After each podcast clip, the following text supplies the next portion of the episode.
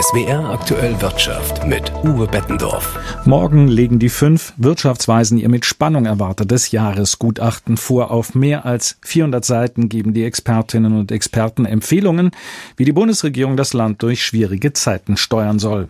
Die Vorschläge haben es in sich, denn das Gremium will in seltener Einmütigkeit Gutverdiener zur Kasse bitten. Entweder über einen höheren Spitzensteuersatz oder einen Energiesoli für mehr soziale Gerechtigkeit.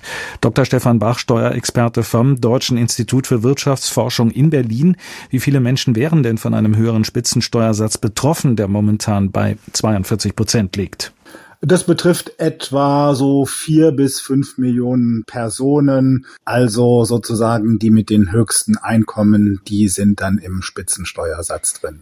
Jetzt gilt der Spitzensteuersatz ja schon ab einem Einkommen von knapp 60.000 Euro. Ich nehme mal stark an, dass sich nicht jeder mit diesem Einkommen als reich bezeichnen würde. Wäre vor diesem Hintergrund der zweite Vorschlag der Wirtschaftsweisen nicht zielführender, einen sogenannten Energiesoli einzuführen? Ja, gut, also den Energiesoli, da muss man ja auch dann das Einkommen festlegen, ab dem man das erhöht. Beziehungsweise man könnte natürlich auch den Spitzensteuersatz erst bei einem höheren Einkommen einsetzen lassen, beziehungsweise dann noch eine Tarifstufe einziehen. Das ist ja alles nicht in Stein gemeißelt. Da sind die steuertechnischen Möglichkeiten unbegrenzt sozusagen. Ist natürlich klar, je weiter oben man ansetzt, desto weniger bekommt man hinterher dann als zusätzliche Steuereinnahmen in die Kasse, auch als Kompensation für die Leistungen, die jetzt eben nur schwer sozial differenziert werden können, weil das so schnell geht. Ein Unterschied ist übrigens auch noch, also wenn man den Solidaritätszuschlag nimmt, dann kassiert nur der Bund das Geld, während wenn man den Einkommensteuertarif erhöht, dann sind an dem Aufkommen Bund und Länder ungefähr zur Hälfte und die Gemeinden noch mit einem kleinen Anteil dran beteiligt. Aber ist es nicht äh, merkwürdig, Besserverdiener erst zu entlasten über Maßnahmen wie eine Gaspreisbremse, um sie dann wieder stärker zur Kasse zu bitten? Bei der Gaspreisbremse ist eben das Problem, dass man das ja unmittelbar nicht nach dem Einkommen differenzieren kann, weil diese Informationen ja in dem dort einzuschlagenden technischen Verfahren nicht vorliegen. Und dann versucht man vielleicht noch, das dann steuerpflichtig zu machen. Das ist aber auch schwierig. Das muss dann gemeldet werden oder die Leute geben es nicht an. Von daher könnte es schon eine pragmatische Lösung sein, dann im Gegenzug die hohen Einkommen stärker zu besteuern, sodass es dann indirekt wieder zurückgeholt wird. Können denn die vorgeschlagenen Maßnahmen wirklich für eine stärkere soziale Balance sorgen? Aber man muss schon sehen, dass die Inflationsbelastungen durch die hohen Energiepreise ja schon eine große soziale Unwucht haben. Da sind die armen und die mittleren Einkommen, die sind da deutlich stärker von betroffen. Und äh, gleichzeitig können wir eben die Hilfen nicht so ohne weiteres differenzieren. Also von daher könnte man schon über Steuererhöhungen für hohe Einkommen nachdenken, auch angesichts der großen Belastungen der öffentlichen Haushalte. Haushalte, wo die Staatsverschuldung deutlich angestiegen ist und weiter steigen wird. Jetzt ist aber auch klar, dass die Vorschläge Zündstoff für die Koalition in sich bergen, zumal die Steuerpläne von Finanzminister Lindner zur kalten Progression abgelehnt werden. Wie wahrscheinlich ist es Ihrer Meinung nach, dass die Vorschläge der Wirtschaftsweisen am Ende umgesetzt werden? Klar, Steuererhöhungen ist schwierig für die FDP, das haben die ja immer ausgeschlossen, aber wir sind eben natürlich in anderen Zeiten, da muss man unter Umständen auch mal über seinen Schatten springen. Man könnte ja beides miteinander verbinden, also man könnte zum einen tatsächlich diese weitergehende Entlastung bei der kalten Progression zu den hohen Inflationsraten umsetzen. Da werden ja auch die hohen Einkommen deutlich stärker entlastet als die mittleren Einkommen und das dreht man dann wieder ein Stück weit zurück, indem man temporär den Spitzensteuersatz anhebt mit einer echten Befristung, damit das dann automatisch wieder ausläuft in ein paar Jahren. Damit könnte vielleicht auch die FDP leben. Danke an Stefan Bach, Steuerexperte vom Deutschen Institut für Wirtschaftsforschung in Berlin. Das Gespräch haben wir vor der Sendung aufgezeichnet. Der Automobilzulieferer Schaeffler will weltweit 1300 Stellen streichen. Am stärksten betroffen ist Deutschland. In Herzogenaurach, Bühl und Homburg sollen insgesamt 1000 Jobs wegfallen. Das Unternehmen begründet den Schritt mit dem heftigen Umbruch in der Autoindustrie. Martin Hähnlein berichtet. Die Abkehr vom Verbrennermotor schreitet schneller voran als gedacht, so die Begründung des Managements. Außerdem würden die Hersteller weniger Geld für Investitionen in Benzin- und Dieselautos ausgeben. Scheffler rechnet mit Einsparungen von bis zu 100 Millionen Euro pro Jahr. Bis Ende 2026 soll die Maßnahme abgeschlossen sein. Betriebsbedingte Kündigungen soll es dem Management zufolge nicht geben. Bei der IG Metall platzt die Nachricht vom Stellenabbau mitten in den heutigen Warnstreik. Eine kurzfristige Stellungnahme war nicht zu bekommen.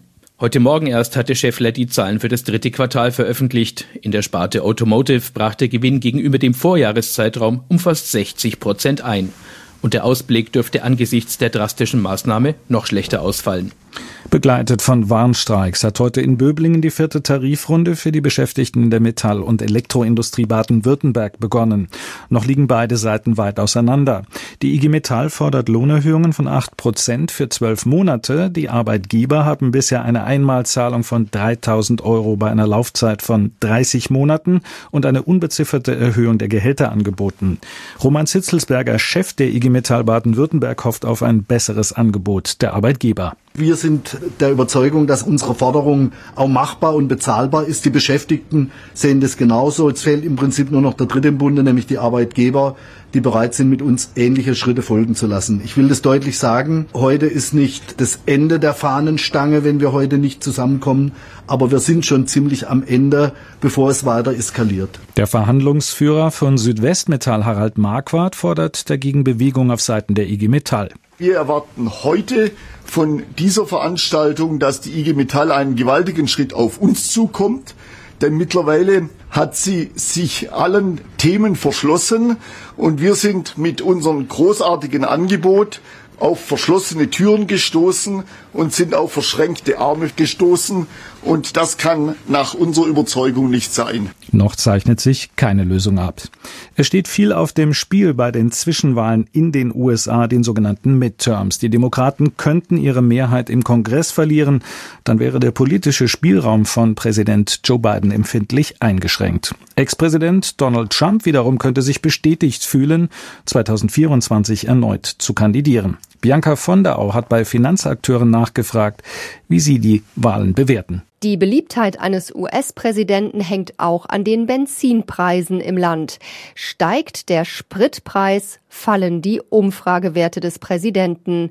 So war es zuletzt im Sommer auch für Joe Biden. Viele Amerikaner geben ihm eine Mitschuld am teuren Benzin und an der hohen Inflation, einem der wichtigsten Wirtschafts- und Wahlkampfthemen im Land, sagt der Chefvolkswirt Europa der ING Bank Carsten Bjeski. Ich denke, Biden hat einen großen Fehler gemacht, als er ins Weiße Haus kam. Anfang 2021 hat er diesen ganzen Konjunkturpakete, die ja unter Trump schon gestartet waren, nochmal fortgesetzt und hat damit halt zu dieser Überhitzung der amerikanischen Konjunktur beigetragen und hat damit also auch einen Beitrag geleistet an der Inflation, die die Amerikaner aktuell haben. Für Markus Jäger hingegen, Fellow der Deutschen Gesellschaft für Auswärtige Politik und außerordentlicher Professor an der Columbia Universität in New York, ist Joe Biden einer der Präsidenten, die am meisten bewegt haben in den letzten 20 bis 30 Jahren. Die verschiedenen Gesetzesvorgaben, die da durchgekommen sind durch den Kongress, sind schon extrem groß wirtschaftlich und auch möglicherweise haben die einen großen Effekt auf Green Technology, auf äh, Semiconductor-Produktion und so weiter und so fort. Also da hat er einiges bewegt. Und ich glaube, die Konsequenzen dessen, was er da bewegt hat, das werden wir erst in den nächsten Jahren und über das nächste Jahrzehnt hinweg sehen. So gesehen wäre es aus Sicht der Finanzmärkte und der großen Firmen, also Corporate America, wenig wünschenswert, wenn die Demokraten ihre Mehrheit im Kongress verlören, da der Präsident dann zu einer lahmen Ente würde, also politisch praktisch handlungsunfähig. Wenn es eine einheitliche Regierung gibt, also Kongress und Weiße Haus in einer Hand, dann wird oftmals eine expansionistische Fiskalpolitik gefahren. Wenn die sich gegenseitig blockieren, dann gibt es keine expansive Fiskalpolitik und weniger Wachstum. Spannend ist mit Blick auf die Zwischenwahlen auch der Blick an die Börse. Denn die Entwicklung der Aktienkurse betrifft den Durchschnittsamerikaner viel stärker als beispielsweise deutsche Wähler der hiesige Aktienmarkt. ING-Chef Volkswirt Bjeski. Punkt ist, dass aufgrund der starken Zinserhöhung der amerikanischen Notenbank der FED der Unsicherheit, der hohen Inflation dieses Jahr eines der schlechtesten Börsenjahre in den USA in langer Zeit sein wird. Also dürften US-Wählerinnen und Wähler bei diesen Midterm-Elections mehr denn je auch über ihre ganz persönliche wirtschaftliche Situation abstimmen. Aus Frankfurt der Bericht von Bianca Fondau. Und damit zur Börse. Die Spekulation auf einen Wahlsieg der Republikaner in den USA treibt die Kurse. Davon profitiert heute auch der deutsche Aktienmarkt. Es besteht kein Zweifel, die Aktienmärkte frohlocken vor den Zwischenwahlen in den USA. Die Republikaner und mit ihnen Donald Trump stehen vor einem Erfolg. Das ist zwar für die meisten Europäer ein Albtraum, Börsianer aber finden's gut. Liberale, soziale Politik, Steuererhöhungen für Reiche, Entlastung für Arme, all das, wofür Joe Biden steht, ist nicht nach dem Geschmack von Investoren. Da muss man sich ehrlich machen, die Börsen haben mit Joe Biden nichts am Hut. Deswegen klettern die Kurse seit Tagen. Der DAX hat mitgezogen, seit Tagen geht es bergauf, so auch heute. Der deutsche Leitindex gewinnt 1,2 Prozent, am Ende stehen 13.689 Punkte. Den größten Sprung im DAX macht heute die Aktie von Infineon Plus 6 Prozent. Die Halbleiterbranche arg gebeutelt in den letzten zwölf Monaten wird wieder positiv gesehen. Auch Eichstron im MDAX gehört zu den klaren Gewinnern mit einem Plus von ebenfalls 6 Prozent. Große Verlierer sind heute Unternehmen, die recht gute Quartalsberichte vorgelegt haben. Bayer und die Deutsche Post zum Beispiel. Volker Hirt, ARD Börse, Frankfurt.